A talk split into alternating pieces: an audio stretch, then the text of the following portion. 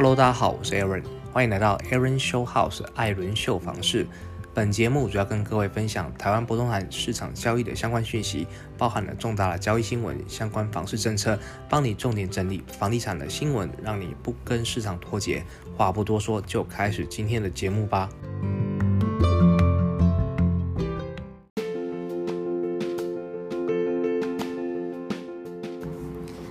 Hello，又回到我们 Aaron Show House 艾伦秀房市的节目哦。今天呢，我们跟各位的准备了几则新闻，跟各位这边做了分享啊，有房地产的新闻跟产业的新闻。那第一则呢，我们是这个 IMD 的竞争评比呢，我国呢是要居全球的第八名哦。瑞士的洛杉管理学院 IMD 哦，昨天呢发布了二零二一年的 IMD 世界竞争力的报告哦。那台湾在六十四个受评的这个国家里面的排行榜是第八名哦，跟去年比起来上升了三名。那是二零一三年到现在以来呢表现最好的时候呢，也在这整个亚太区里面呢是仅次于新加坡跟香港的哦。那我们国发会的副主委高先贵呢，他也特别表示，就是说台湾在经济表现、政府效能跟企业效能以及这个基础建设等这四大指标里面呢，跟去年比起来都是比较进步了。其中排名第六名的经济表现跟第七名的企业效能呢，分别上升到了第十一名哦，跟这个第五名，那是排名最主要上升的主因。那高先贵呢，他引述的 IMD 的报告，它里面说了什么呢？他说各国能够在疫情当中呢脱颖而出，最主要的关键原因是政府跟企业因为疫情的灵活度跟数位化及创新的能量哦，那纾困等社会福利呢。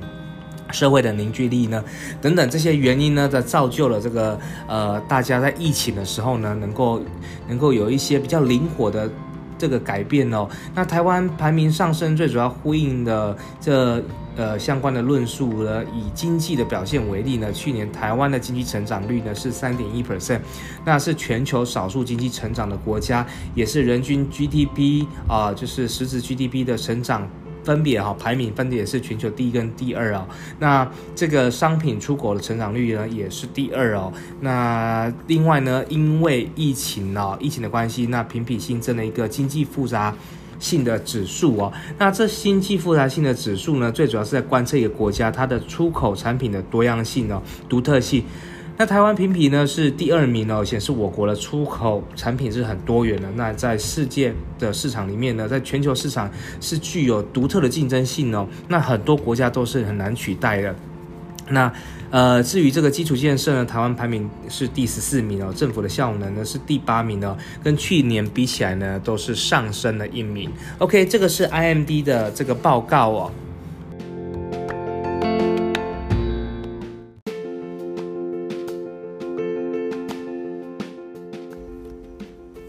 好的，第二则呢是央行的讯息哦。央行十七号的时候呢，召开第二次的理监事会哦，那上调了二零二一年的台湾经济成长率的预估值哦，调到这个五点零八，跟三月份的预估值四点五三比起来是增加了零点五五个百分点哦。那央行的总裁杨金龙呢也表示哦，最主要是因为全球的景气持续的复苏，那支撑了这个台湾的出口。以及呢，这个民间的投资呢，持续的稳健的在成长哦。那杨金龙他也特别指出，第一季呢，因为是受惠这个内外需求成长的带动哦，所以经济的表现呢是十分的亮眼的。可是呢，五月中旬起呢，本土的疫情哦持续的蔓延，那也抑制了这个民间的消费成长哦。可是呢，这个出口的动能跟民间的投资呢，持续还是有的。所以呢，预估第二季的经济成长呢，可能会稍微迟晚了一点哦。那我们来展望下半年呢？这个下半年，因为随着这个疫苗的施打普及化，这生活慢慢的话恢复了正常。啊，以及这个因为疫情的关系，很多新兴的科技产品以及这个船厂的货物的需求一样，就是热度是没有下降的，它支撑了整个全球的景气的复苏，同时呢也增添了台湾的这个外需的成长力道哦。虽然第二、第三季呢能够就是还是有一些变数，可是第四季呢渴望是可以由就是反转回升的机会哦。那民间消费呢，最主要是受惠这个宅经济，因为大家都关在家里面嘛哈，这个宅经济的持续蓬勃发展哦，那消费的递延回补的效应哦，那杨金龙说明说，科技大厂呢，它调高了很多了这个资本支出哦，那厂商回来台湾的投资意愿呢，它也是没有下降哦，而且这个五 G 的基础建设呢，跟这个绿能的投资，还有这个围绕重建呢，持续的在进行哦，预估呢，这个未来还是会有这个稳健的表现哦，尤其是政府这边哦，追加了这个纾困案哦的特别预算哦，那推出了这个纾困的四点零哦，扩大这个财政的支出哦，这个。样子的啊，有助于这个经济成长的动能哦。那是因为机器的因素哦，所以预估下半年的经济成长呢，应该还是会低于上半年的。好的，那因为疫情的冲击哦，所以呢，这个杨金龙他这边也表示了。这个五月份的通货膨胀啊是二点四八 percent 哦，那前五个月是一点三五 percent 哦，那它也说明跟美国的这个通货膨胀率比起来，我们台湾还是相对的温和啦。那最主要是受到油价上涨跟这个低基期的影响哦，导致这个 CPI 的年增率呢逐渐的增加。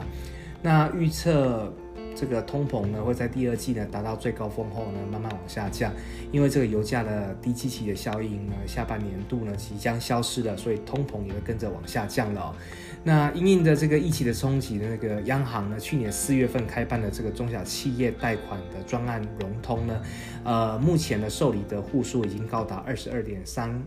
万户哦，那受理的金额也高达三千两百六十二亿元哦。杨金龙说，五月中旬呢，在国内疫情升温了，已经将这个专案的融通的额度啊，从一千亿调高到四千亿啊，并且延长企业生。贷的这个就是申购贷款的期限到今年的十二月底哦，那企业优惠利率的期限也是延长到二零二二年的六月三十号哦，并且放宽了这个贷款的申请条件哦，全力的支持这个中小企业能够度过这个疫情的难关。我相信这个政府这边呢，还是。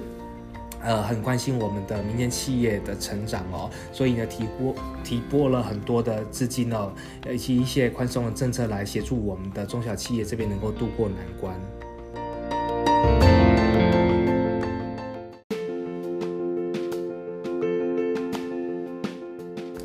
好了，接下来也是一样是央行的讯息哦。央行呢，在十七号呢开这个第二季的理事会里面呢，呃，决策哦，这个我们的重叠线率呢依然是停留在一点一二五 percent 的历历史最低点哦。那累计到目前为止呢，呃，连续五季没有做过调整的。那针对这个房市的选择性的信用管制呢，这个央行总裁杨金龙他也表示啊，未来会密切的关注房市的发展，以及这个不动产的授信风险的控管哦。那会持续的检视这个选择性的。呃，这个信用管制的措施的执行成效哦，那适时的去检讨，那调整这个方针。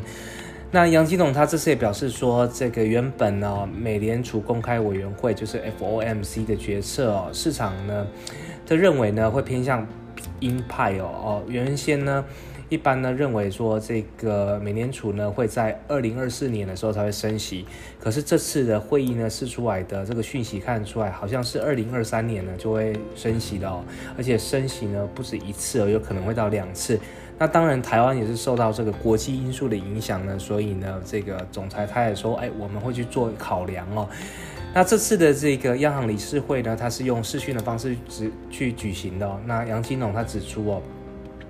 那这个考量了全球的经济的增温呢，目前呢也面临了很多的风险呢，在未来还是一样很多的不确定性呢。那主要的经济体呢，目前来讲还是维持宽松的哦。那持续扩大财政的这个刺激方案哦。那国内的这个通膨走势呢，其实整年度来讲呢，还是属于温和的。所以呢，这个全体的理事会决定哦，还是这个维持这个利率不变哦。那目前央行的重贴现率呢，跟这个担保放款的融通利率跟这个短期的融通利率呢，分别是在一点一二五 percent、一点五 percent 跟三点三七五 percent。哦，那他表示说，目前台湾呢，呃，会持续的维持的这个货币的宽松政策啦，哦，那这个是他说这样子做呢，是有助于这个物价跟金融的稳定哦，并且支持这个经济的成长哦。那目前呢，整个台湾的利率呢，相对来讲呢，跟国际比起来还是相对高的哦。那升息的指标呢，除了这个通膨的因素以外呢。并没有提出了相关的这个前瞻指引哦。那前瞻指引是一种非典型的一种货币政策了哈。那台湾的金融市场呢，还没有像美国啊、日本啊，或者是欧元这些地区的利率已经降到低到没有办法再降了，哦，所以呢，才必须要使用使用这个前瞻指引呢，让这个货币的政策效果呢更凸显出来。那它说明了台湾目前来讲呢，还没有这个必要哦。那对于这个房市的买气呢，是否因为本土的疫情升温呢而降温？嗯，降温呢？这个杨杨金龙他也强调了，疫情呢一定会产生一定的效应哦。那因为大家呢不能出去嘛，很多服务业都关了，房市交易也是会受到影响的。可是影响的程度目前来讲还没有办法去明确的评估哦。那接下来七月份呢又要实施这个房地合一税的二点零啊，以及这个实价登录的二点零哦，所以。央行呢也预期了，这个是有助于哦降低房市的投机炒作。那目前来讲呢，整个看起来就是台湾还是维持在非常低利率的状态哦，所以短时间之内我们也会是预测啦，这个房市你说要跌价也不太可能跌到多少，那只是说目前的交量可能会就停止，或者是说啊整个大量的下降这样，那。其实我觉得投资人们哦，还有就是各位的民众哦，不太需要去过度的担心啊。目前如果是还是持续这个低利率的状态的话呢，目目前的货币政策呢还是属于宽松了，其实就是为了要让钱能够流通了。那大家就是往好的方面想，其实呢，台湾呢相较于其他国际的状况来讲呢，还是。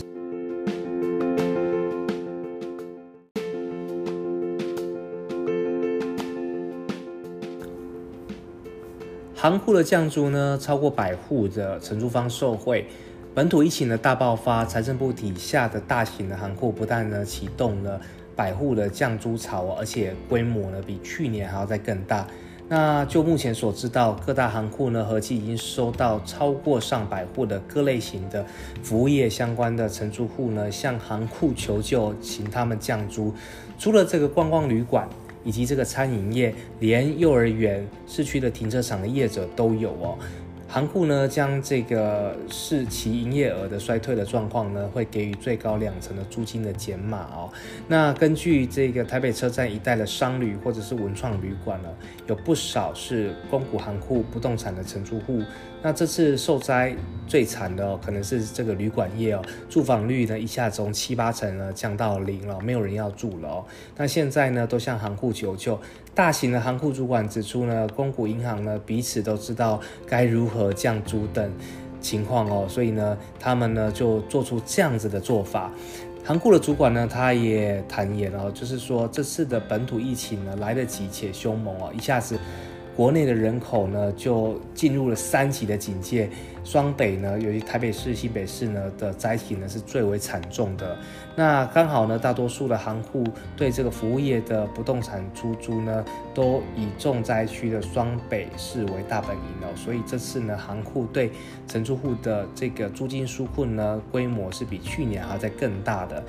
那根据了解哦，八大行户的合计已经有超过百户的承租户呢，向银行申请了降租。其中除了观光旅游业，然后旅馆业、餐饮业，其他的零售服务业，像是美容美发业、服饰店，甚至呢市区的停车场、幼儿园呢，都是在这次争取租金纾困的这个方案的名单当中哦。那公股银行呢，也提出了降租的幅度呢，最多到两成。那会视其就是会看它的营业额的衰退的状况呢，给予两成以内的这个租金的减免了。其中地银行呢内部呢也已经在规划整体的减租方案了，让申请减租的这个租户呢依照该方案来申请处理哦。内部呢目前大致规划对公司营业额和去年同一个时期。或者是说，今年前六个月的平均衰退值到十五 percent 的，可以提出减免了。意银呢这边呢会初步针对五到七月的租金呢，哦会减免三个月。那七月过后呢，是否会再减租呢？就会看，就是看当时的疫情呢，这个警戒的程度呢的状况呢，哦来做调整。那相关的方案内容啊，等到意银呢，就是这个月的下旬呢，会召开董事会的时候呢，会做最后的确认。那何库呢？他也指出了租金的降幅呢，大致上会以两成以内哦。另外呢，会将是营业受影响的幅度哦，期间还有最多可降到这个六个月哦。那华南银行呢，跟易的做法是相同的，会给予大概三个月的降租。那租金的降幅呢，大概也是在两成以内哦。那张银跟台银呢，都表示说减租的幅度呢，大致上也是会在两成以内。但目前来讲，还没有决定这个减租的幅度之前呢，租户如果缴不出租金的，也会让他们呢去做这个展延哦。其实是还蛮佛心的。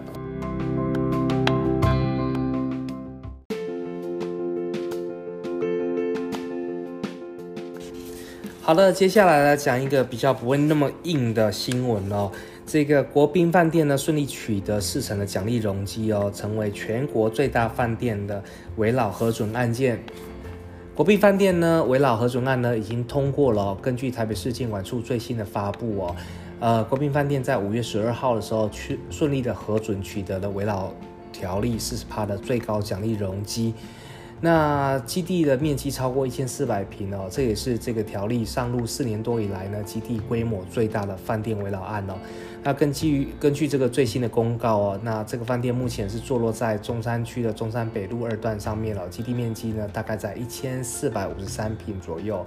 那是北市建管处呢核准通过了第四百八十二个围绕案里面呢，取得容积奖励项目，目前包括结构评估、基地退缩各八 percent 哦，耐震设计十 percent 哦，绿建筑、智慧建筑各六 percent 哦，以及十成奖励的十 percent。不过呢，这个条例规定，除了十成奖励的另外计算以外呢，所有的项目加总的容积的最高上限是三十 percent。那因此呢，这个饭店的围绕案呢，取得最高了四十趴的容积上限哦。房地产业者表示呢，目前北市呢已经核准的饭店围绕案呢，有将近大概十个左右。目前以国宾饭店的基地是最大的，神旺方饭店呢，则是围绕重建案后面呢，价值是最可观的。OK。那目前国宾的围绕饭店的案子呢，土地使用分区是第四种的商业区哦。那适用于三商三的容积率六百三十 percent 哦。那目前呢，已经取得足额的四层容积推估哦，重建之后的楼地板的面积可望哦超过两万平。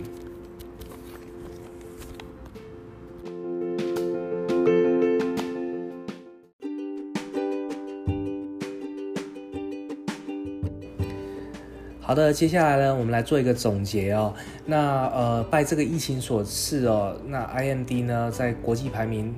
的这个排行里面呢，他认为哦，我们台湾呢是这个全球排名是第八名的。那其实再次的展现了我们台湾人面对这个艰困环境的时候的韧性跟灵活度呢，呃，在各国的排名的。次序里面呢是很前面的，所以呢，呃，我们台湾人其实不要太小看我们自己哦，其实我们是非常有竞争力的哦。那因为我们政府呢，其实在这次的疫情当中也把我们把关的非常的好哦，让我们不至于失控。虽然今年五月下旬呢，我们的国内的疫情呢有做了一些爆发哈，可是慢慢的，我相信政府这边会将疫情呢也控制下来。那相对的，我们在这个经济的成长上面呢，政府其实也是蛮乐。乐观的看待哦，我们上半年整个经济整体的表现来讲，成长是呃从四点多 percent 的预估呢，会到这个五点多 percent 哦。那相信呢，诶，目前是第二季嘛，第二季因为可能疫情的关系，所以经济活动很多都是已经停止了。那可是未来的第三季跟第四季来讲呢，我相信呢，应该会是在政府的领导之下呢，会有反转的空间。好的，那我们接下来呢，就是还是对我们的。政府呢是有信心哦，那目前呢整个利率的状态，社会的利率的状态呢还是很低的。那目前利率还是很低的状况呢，哎，其实我们房市其实就不太可能哦会有这个大跌哦，顶多呢就是呢目前。交易量呢可能会下滑哦，或者是先停滞一阵子。那我相信呢，整个市场目前都是充斥着低利率的时代哦。那呃，低利率的时代呢，就是让大家不要把钱呢放在这个银行里面嘛，就是为了政府为了要刺激这个经济活动呢，啊，要大家把钱呢拿出来在市场里面去做流通。那我相信呢，呃，这个未来呢，我们的经济成长呢，一定也是像这个。呃，这个政府呢所预估的这样子呢能够节节的向上。好的，那今天呢这边呢去做一个简单的总结，那也祝福各位。